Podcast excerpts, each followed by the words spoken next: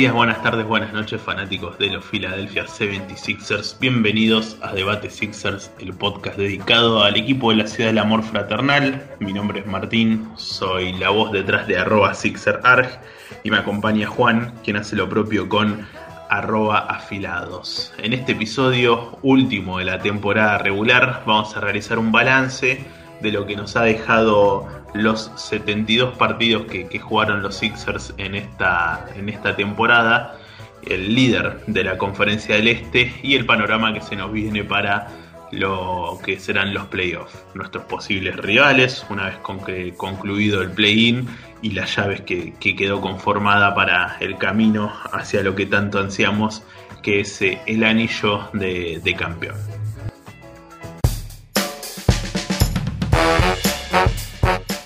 Última semana de temporada regular, semana larga en este caso, porque no estamos grabando de viernes a viernes como lo hicimos cotidianamente desde diciembre del 2020, sino que en esta edición estamos haciéndolo en un comienzo de semana, un día lunes, día después de lo que fue la última presentación o la última jornada en realidad para todos los equipos de, la NBA y que ha tenido como consecuencia la, semana la confirmación de los Sixers como el número uno, un, eh, equipo que por ahí demoró un poquito más de, la cuenta en confirmar que, sería el mejor del este en la temporada regular, pero que tarde o temprano lo, iba a terminar haciendo y, pudo, pudo confirmarlo ya con un par de partidos pendientes todavía en la temporada regular y que terminó cuidando jugadores en su última presentación y aún así ganando cómodamente ante Orlando Magic. No haremos tanto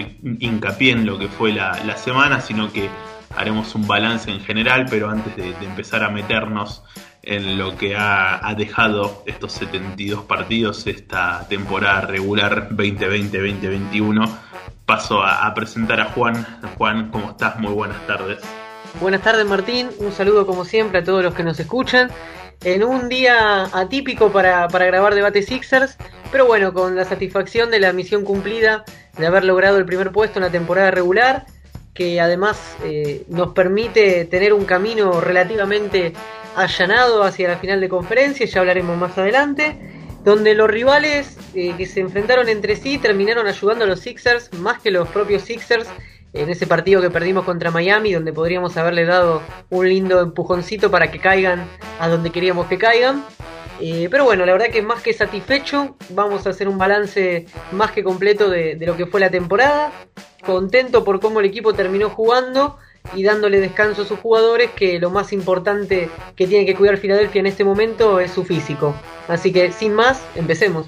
Vamos a arrancar, vamos a arrancar. Un equipo que no llegó a las 50 victorias, que, tanto fueron foco ahí de, debate en, en las redes sociales, que bueno, fue el 1 del Este, aún así sin llegar a las 50 victorias, o sea que en la conferencia del Este no hay equipo que haya superado los, los 50 triunfos, lo cual habla de, la paridad que tuvo la temporada, pero aún así los Sixers afianzándose en, el liderazgo de la conferencia, un dato que, ahora se me fue de la cabeza, pero que vos habías contado en el episodio anterior de la cantidad de días que, que había, de días o de semanas que había sido el número uno en, la conferencia de los Filadelfia, eh, dando como resumen o, explicando un poco por qué fue el mejor de, esta temporada regular el equipo dirigido por Doc Rivers.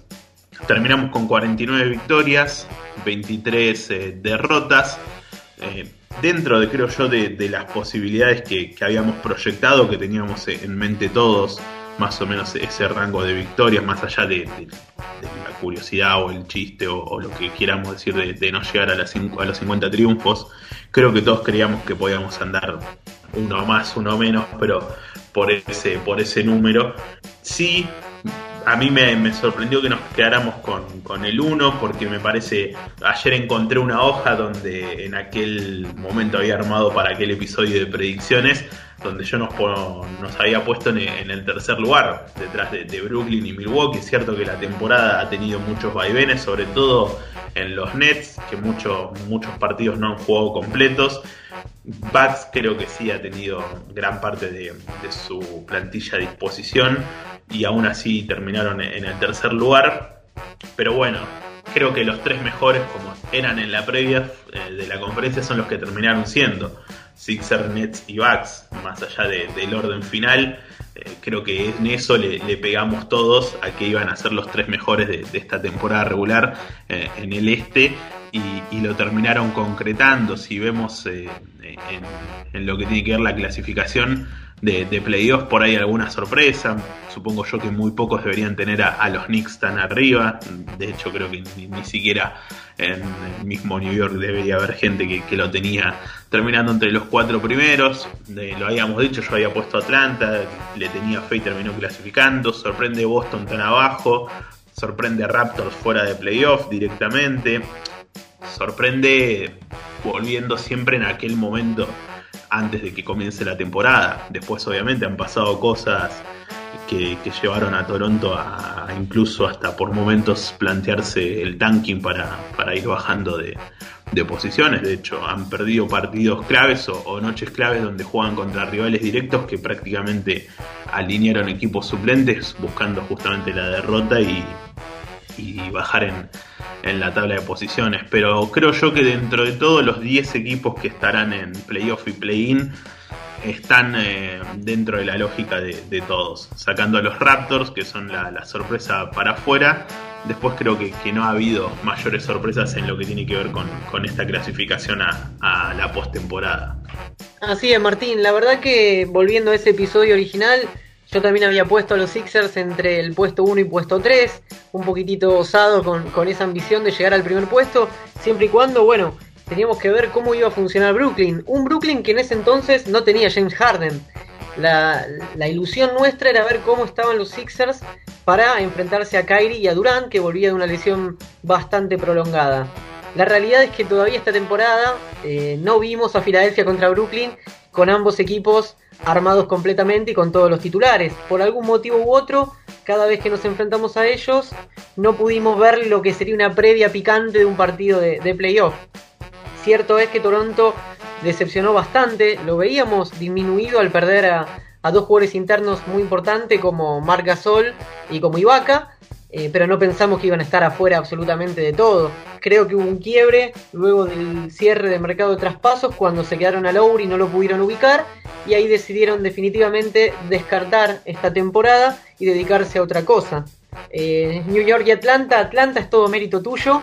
Eh, porque vos realmente pensabas que iban a estar peleando en playoff o al menos llegar a, un puesto interesante en, la serie regular para, para dar batalla en playoff y lo consiguieron un equipo que tiene jugadores jóvenes muy interesantes, más allá de Trey Young, John Collins a mí me encanta, parece que no va a seguir en Atlanta luego de esta temporada, pero bueno, va a ser un duelo más que parejo entre New York y Atlanta, y de ahí saldrá el rival del que gane entre Filadelfia y quien pueda meterse como el octavo del este. Por eso hablaba de, lo favorable que terminó siendo el cuadro para, para lo de Filadelfia. Miami también estuvo un poquitito por debajo de lo esperado, pero en ningún momento lo ubicábamos entre los tres primeros, y eso que había llegado a la final de, la NBA la temporada pasada. Milwaukee, un equipo muy duro, muy competitivo. Eh, creo que Filadelfia con el 49-23 está bien, estoy conforme. No llegamos a las 50 victorias que yo había estipulado o que había arriesgado que íbamos a tener cuando terminase esta temporada, pero estuvimos bastante bien. Si me das a. Si me pones contra la espada y la pared, me parece que los partidos que Filadelfia perdió, los perdió bien. Hay muy pocos partidos que uno hubiese dicho, no, este merecimos ganar y no lo ganamos. Eh, creo que Filadelfia muchas veces ganó y pasó por arriba a su rival y cuando perdió han sido noches bastante nefastas donde muy poco hemos competido, con lo cual es un registro bastante justo si se quiere. En líneas generales no me parece que refleja la realidad de la situación de la temporada.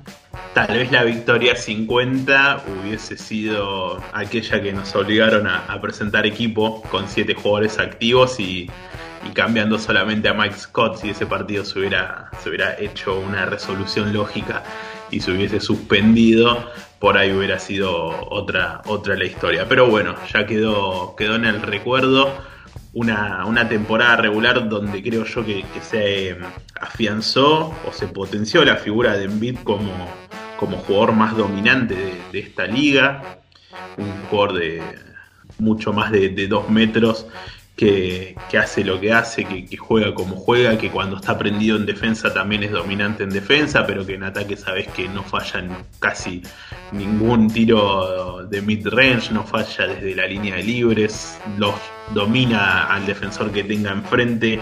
Sin duda alguna ha sido el mejor jugador de nuestra, de nuestra temporada en bid que además ha, jugado bastante. Si bien estuvo dos semanas, casi tres, si no me equivoco, ausente por, por una lesión en la rodilla, después ha jugado un porcentaje interesante de partidos. No sé, ha, perdido muchos encuentros y cuando estuvo, ni hablar de, de, la diferencia que marcó, como también así cuando se ausentó. Fue un, un tema de debate, cómo a los Sixers le, costaba, cómo bajaban su rendimiento cuando no estaba en vida en cancha. Si empezamos a hacer un balance jugadores por jugadores, sin duda alguna, y creo que con nadie cerca, Embiid fue el mejor jugador de, nuestra temporada. No, no, hay ningún otro jugador que se le haya acercado. Hubo momentos de, mucho hype de, de Tobias Harris, donde se lo llevó a postular para eh, el All-Star. Eh, tuvo hasta un una jugada ganándole a los Lakers en, los últimos segundos, que la definió él cuando todos pensábamos que, iba a tomar la responsabilidad en beat, pero aún así la temporada de Harris fue de regular para arriba y, no mucho más. Eh, creo que no hay jugador que se le acerque un poquito al nivel de Embiid, también porque Embiid estamos hablando tal vez junto a Jokic, los dos mejores jugadores de, de la temporada. Si querés puedes poner a Chris Paul, que ha liderado a estos Suns hacia los primeros lugares del oeste cuando nadie los tenía. Podés poner, no sé, fragmentos de, o momentos de, Donovan Mitchell también con, Utah. Pero en cualquier, cualquier terna o cuarteto de, mejores jugadores de la temporada está en sin lugar a dudas. Sin lugar a dudas que está Joel por lo determinante que fue cuando jugó y también por lo que el equipo lo sintió cuando no estuvo. Eh, también tenemos que marcar puntos altísimos en defensa, más allá del propio Embiid, a lo que suelen hacer Simmons y Tybull, que realmente se constituyeron en un núcleo fuerte defensivo y que si comparten cancha en momentos clave, le van a dar al equipo muchas alegrías. Y también hay que hacer un especial hincapié en los rookies de Filadelfia que esta temporada demostraron que son jugadores para la NBA. Y además creo que fue una bendición el puesto en que pudimos drafear a cada uno de ellos. Maxi en el 21, Isaiah Joe en el 49 y Paul Reed en el 58. Y es no es habitual que los tres jugadores, o que los rookies mejor dicho, cuando les toque entrar, lo hagan con tanta naturalidad, compartiendo cancha con veteranos o incluso cuando el equipo ya estaba medio desmantelado sobre el cierre y con partido liquidado, todos ellos demostraron tener capacidades como para aportar al equipo no solo esta temporada, sino para las que vienen. Más allá de esta temporada, pensar que estos jugadores pueden llegar a tener algún valor de mercado en el futuro, si Philadelphia necesita, por una cuestión de flexibilidad de la plantilla, involucrar a alguno de ellos en un trade, estamos hablando de jugadores que tienen proyección a futuro, valen la pena eh, y vamos a poder eventualmente sacarles provecho, sea tanto en nuestro equipo o como pieza de canje. Lo de Paul Reed es fantástico, la emoción que le pone eh, y además cómo se metió en el corazón de la gente de Filadelfia por, por, esa manera de jugar que él tiene, por lo explosivo, lo de Joe, a mí Joe quizás es el más perfil bajo de los tres, quien tiene un perfil un poquitito más bajo, pero me encanta. Me encanta porque tiene todo lo que el equipo necesita. Es un francotirador nato y lo de Maxi, bueno, las palabras sobran a estas alturas. Eh, realmente tiene algunas jugadas, tiene algunos movimientos que me hacen acordar a los mejores momentos de, cierto jugador que usaba la camiseta número 3. Es demasiado pretencioso, lo sé, pero realmente me ilusiona. Y bueno, será cuestión ahora de ver quién de ellos va a tener algunos minutos, sobre todo en, las rotaciones de playoff, que generalmente son más acotadas, pero no me cabe la menor duda que Maxi lo puede hacer. Y si me apuraste, digo que Reed puede estar por arriba de jugadores como Mike Scott, seguramente. Sí, párrafo aparte para los tres novatos. Voy a decir algo que por ahí es un poco osado y pronto. Esto generalmente se puede hacer 5 o 6 años después de, transcurrido los drafts, pero creo que ha sido de las mejores camadas de novato que ha incorporado los Sixers en los últimos tiempos. Si bien obviamente en un draft elegimos a Embiid, en otro elegimos a Simmons, pero me parece que acá son eh, jugadores parejos, son jugadores que ya aportan desde su primer año. Paul Reed arrancó como un two-way y lo hizo tan bien en la G League, de donde fue el MVP, que, se gane un contrato de NBA. Maxi le tocó transitar por lo que pasan todos los, novatos de, tener mucho cartel, a prácticamente no, no entrar en la rotación. Y aún así cuando le dan minutos descolla porque tiene, tiene carácter, porque tiene personalidad, porque tiene un dominio corporal creo que único en la liga, como, como balancea su cuerpo aún estando en el aire para, penetrar en, las zonas de, muchos jugadores y, mucho contacto. Además, algo que hay que agregar de Maxi es que Maxi arrancó la temporada sin un cartel o sin tener un registro de buen tirador y la verdad que ha mostrado cosas interesantes desde el tiro. Sin ir más lejos, en el último partido contra el Magic termina con 2 de 4 en triples, si no me equivoco, casi con, el 50% de efectividad, lo cual eh, uno le hace pensar que hoy son buenos, pero tienen un techo alto para desarrollarse, y si no tienen apuro ellos. Y Filadelfia no los mete en algún movimiento, por ahí los podamos disfrutar nosotros y en todo caso con el potencial podamos disfrutar de, algún buen traspaso para, para seguir mejorando el equipo. Sin duda alguna son un punto destacado los, los tres novatos eh, en, esta, en esta temporada, como así también eh, el trabajo defensivo, como bien dijiste vos, de, de Simmons y por momentos. Yo tengo la creencia que en muchos tramos de, de partidos de playoff sobre todo si llegamos a instancias definitorias en, la conferencia o en la liga, vamos a ver quintetos con, con Embiid, con Simmons, con Tybull y con Green en cancha. Después veremos quién será el ofensivo que le dé una mano a Embiid del otro lado.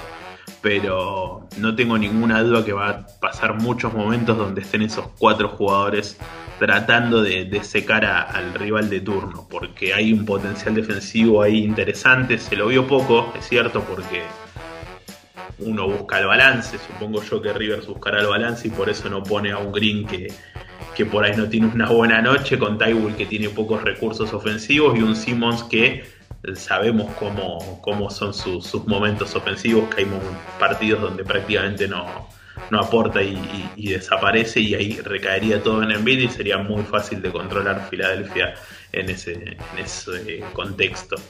Pero, repito, no, no me extrañaría y no, no creo que sea una locura que por varios momentos en etapas definitorias, en ciertos partidos, veamos un, un quinteto con esos, con esos cuatro protagonistas. Sí, para volver y quizás cerrar con el tema de los rookies, decirte que eh, seguramente en un par de años, cuando se vuelva a hacer el draft, eh, en base a la carrera que han tenido o ha tenido toda esta camada, creo que, van a estar elegidos mucho más arriba de lo que fueron. Incluso esta temporada hay jugadores que tienen mucho renombre y mucho cartel, como la Melo Ball, Anthony Edwards, incluso Harry Burton de, de Sacramento, que tuvo una muy buena temporada, Sadik Bey, Weekly de los Knicks, pero ¿cuántos mejores que, que Maxi? ¿Alguno de ellos ha tenido un rendimiento superlativo? ¿Ha demostrado cualidades superiores a Maxi? Yo, la verdad, sí, por ahí puedo decir Edwards en algún punto, la Melo Ball, pero no mucho más. Maxi para mí está ahí dentro del elite de, de esta camada.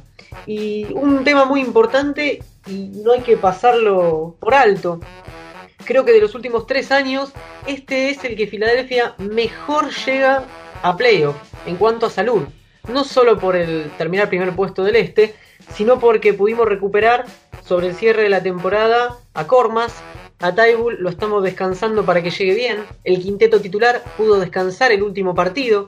Vamos a tener casi que una semanita mientras se resuelve el play-in para recuperar físicamente a todos los jugadores. Envid en algún momento no estuvo en vilo, diría que en dos momentos no estuvo en vilo esta temporada, con sendas hiperextensiones de rodilla. Sinceramente, sin Envid, este equipo no, no es un equipo malo, pero no tiene aspiraciones de título. Y la verdad que parece que el destino este año eh, está de nuestro lado. El primer puesto, el cuadro de, de playoff de la manera en que quedó conformada, un equipo sano, un entrenador que con ciertas a veces falencias y me vas a decir, sí, es un tipo, ¿cómo le vas a decir que tiene falencia a Doug Rivers, campeón de la NBA, el coach que dirigió en el All-Star Game del mejor equipo del este que casi llega a las 50 victorias en 72 partidos? Sí, para mí algunas rotaciones le ha pifiado, pero no es lo mismo tener sentado en el banco de suplentes a Doug Rivers que tener a Brett Brown con el mayor de los respetos. Me parece que todos los planetas se están alineando para que los Sixers este año por fin tengan una muy buena campaña. Y no sé, espero que no nos pese, porque todas las miradas están puestas en Filadelfia. Más que nunca en los últimos años se habla de Envid MVP. Más que nunca está la campaña de Simmons eh, al jugador defensivo del año. Eh, más que nunca el cuadro nos favorece. Entonces que este peso no se nos vuelva en contra y terminemos siendo eh, el equipo al que le quieran dar un batacazo. Además eh, volvemos a ser el, primero del este después de 20 años, que eso no es un dato no menor. La última vez que, terminamos arriba en la conferencia en temporada regular fue el año que, que Iverson nos guió hacia una final de liga y obviamente todas esas cuestiones estadísticas de coincidencias empiezan a pesar. Eh, y bueno, esperemos que, no sea la, la presión no sobrepase a, este grupo de jugadores que, ahí creo yo que entrarán a jugar no solamente la jerarquía individual de nuestras dos estrellas en BT Simmons, sino también los aportes de, gente como Danny Green que se cansó de ganar anillos, de Howard que viene de conseguir uno, de Rivers que lo ganó con Boston. Ahí es donde empieza a, jugar la experiencia de los, de los hombres que conocen de estas situaciones para, para que el, peso y la presión no sobrepase a, los Sixers. Vos decías que tendremos casi una semana de, descanso, es cierto, los playoffs recién estarán comenzando el fin de semana próximo, antes se vienen los, los play-in, el día martes la primera ronda por así decirlo y ya el día jueves la, definición. Ahí conoceremos nosotros nuestro rival recién, el día jueves, no el martes. El martes se va a saber quién es el perdedor del duelo entre el séptimo y el octavo. Y el ganador entre el noveno y el décimo, que de ahí saldrá nuestro, nuestro rival en la primera ronda de playoff. ¿Quiénes pueden ser? Celtics, Wizards, Pacers o Hornet. Cuatro rivales, una historia con. Un, un rival, perdón, con mucha historia, como es Boston unos Wizards que tienen a un Westbrook que también tiene mucha historia con los Sixers y con Embiid sobre todo. Ha habido partidos eh, picantes en el historial del ex base de, Oklahoma y, y, Embiid.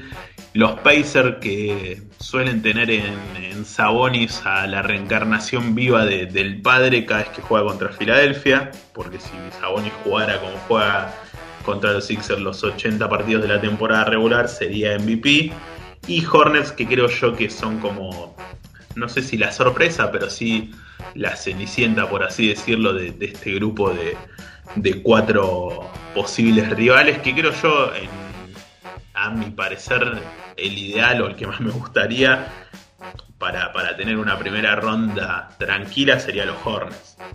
Quiero descartar a Celtics y después de entre Wizards y Pacers tampoco tengo tanto, tanto para el giro. Ojalá para mí Space Celtics se suma a la zona de lujo donde están los Nets, donde está Milwaukee y donde está Miami. Que se maten entre ellos y déjennos a nosotros el camino algo más allanado. Si bien no son unos Celtics que meten miedo, unos Celtics que ya no tienen a Jalen Brown, que tienen una dependencia de, de Tatum bastante alarmante y, no han encontrado el mejor de, rendimiento ni siquiera de Jason Tatum ni de la mayoría de sus jugadores satélites.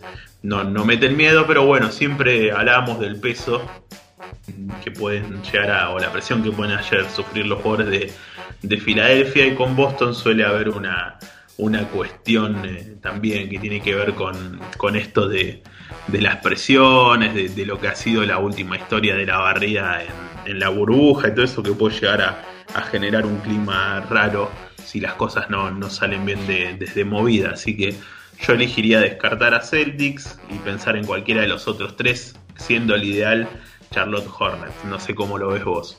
Si a mí me das elegir Martín, también, como dije en creo que el episodio a la carta en el último que tuvimos, quisiera que fuese contra Charlotte o Indiana. La realidad, lo que creo que va a suceder es que vamos a jugar contra Boston. Porque veo muy bien a Washington últimamente y creo que le va a ganar el duelo a, Boston. Washington se va a meter directo mano a mano con Brooklyn y se van a sacar chispas igualmente. No será fácil para Brooklyn. Ya hemos visto en temporada regular que Washington le ha sacado partidos y, se, se, juegan duelos muy picantes. Además, quisiera evitar a un Bradley Bill y a un Westbrook que realmente está inspirado últimamente. En cuanto al mano a mano de Filadelfia con estos equipos, la temporada regular la terminamos 3-0 contra Boston, 3-0 contra Washington, 3-0 contra Charlotte y 2-1 contra Indiana en un partido de la semana pasada donde bueno, los Sixers no estuvieron del todo bien. Más allá de eso, me parece que, este formato termina en definitiva, obviamente está diseñado de este modo, ayudando a los equipos que terminaron 7 y 8, porque los que terminaron 9 y 10, inevitablemente para poder clasificar tienen que ganar dos juegos, el primero el mano a mano entre ellos y el segundo con el perdedor del duelo entre séptimo y octavo. Eh, así que no creo que tengan mucha vida Indiana y Charlotte, como tampoco creo que tengan mucha vida Memphis y San Antonio del otro lado. Está armado para que clasifiquen Boston y Washington y del otro lado los Lakers y Golden State también van a clasificar. Con lo cual, bueno, tenemos que ser agradecidos en definitiva porque vamos a jugar contra, creo yo, en Boston bastante disminuido, sin Jalen Brown, que es una de sus grandes estrellas, que se pierde lo que queda de la temporada. Y además quiero jugar contra Boston porque más allá de las barridas recientes y de que hayan sido nuestro karma eh, en últimas temporadas, este año pinta diferente. Lo demostramos en la temporada regular y además empezar los playoffs ganando al eterno rival te puede llegar a dar una confianza impresionante de cara a lo que se viene.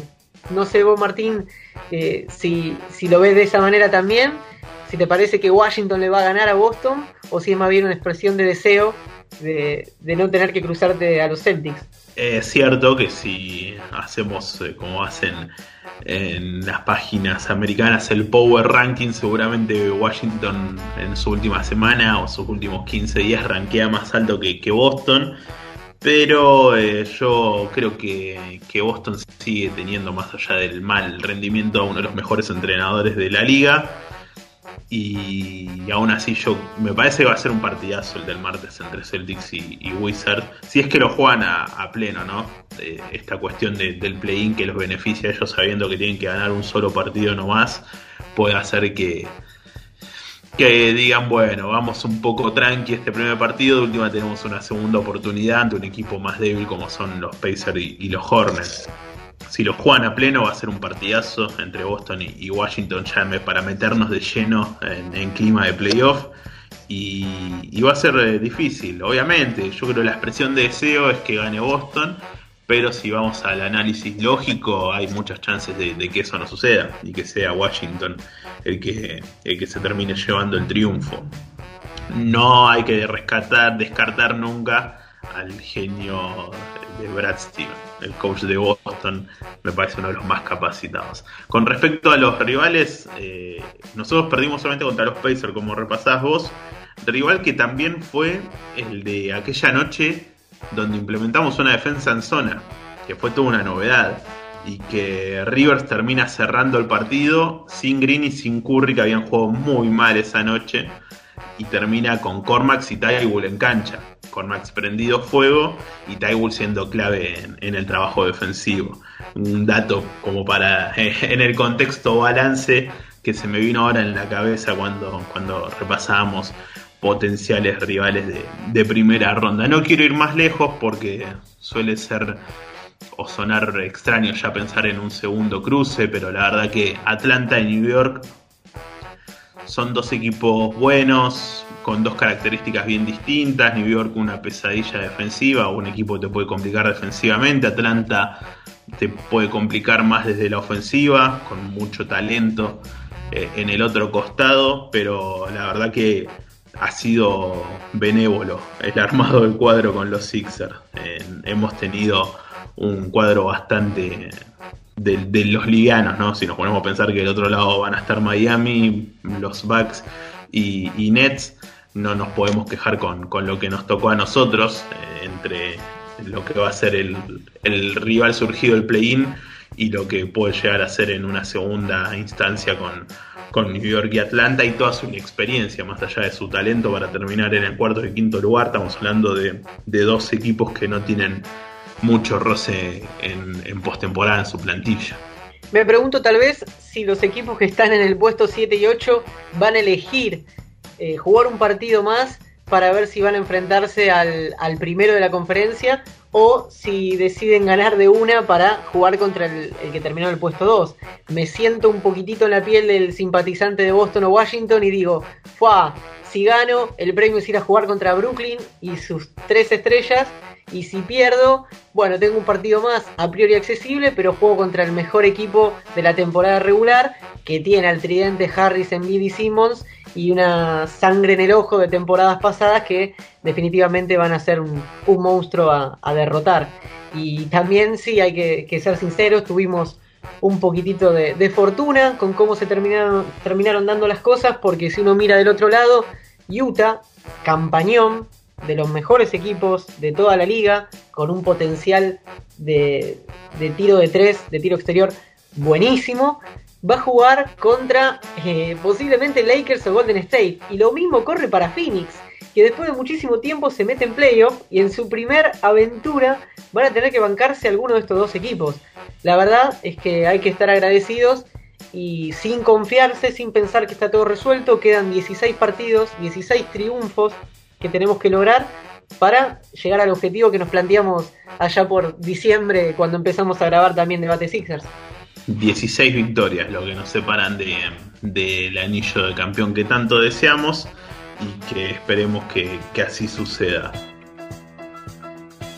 Cerramos el debate Sixer del último de la temporada regular, ya metiéndonos en lo que va a ser los playoffs a partir del próximo fin de semana. Estén atentos a todo lo que suceda en nuestras redes sociales porque se vienen cosas nuevas para esta cobertura que hacemos desde Debate Sixers, así que síganos en arroba Sixerar, en arroba afilados en Twitter y también en Debate Sixers en nuestro canal de YouTube. Muchas gracias por estar del otro lado. Hasta la semana que viene.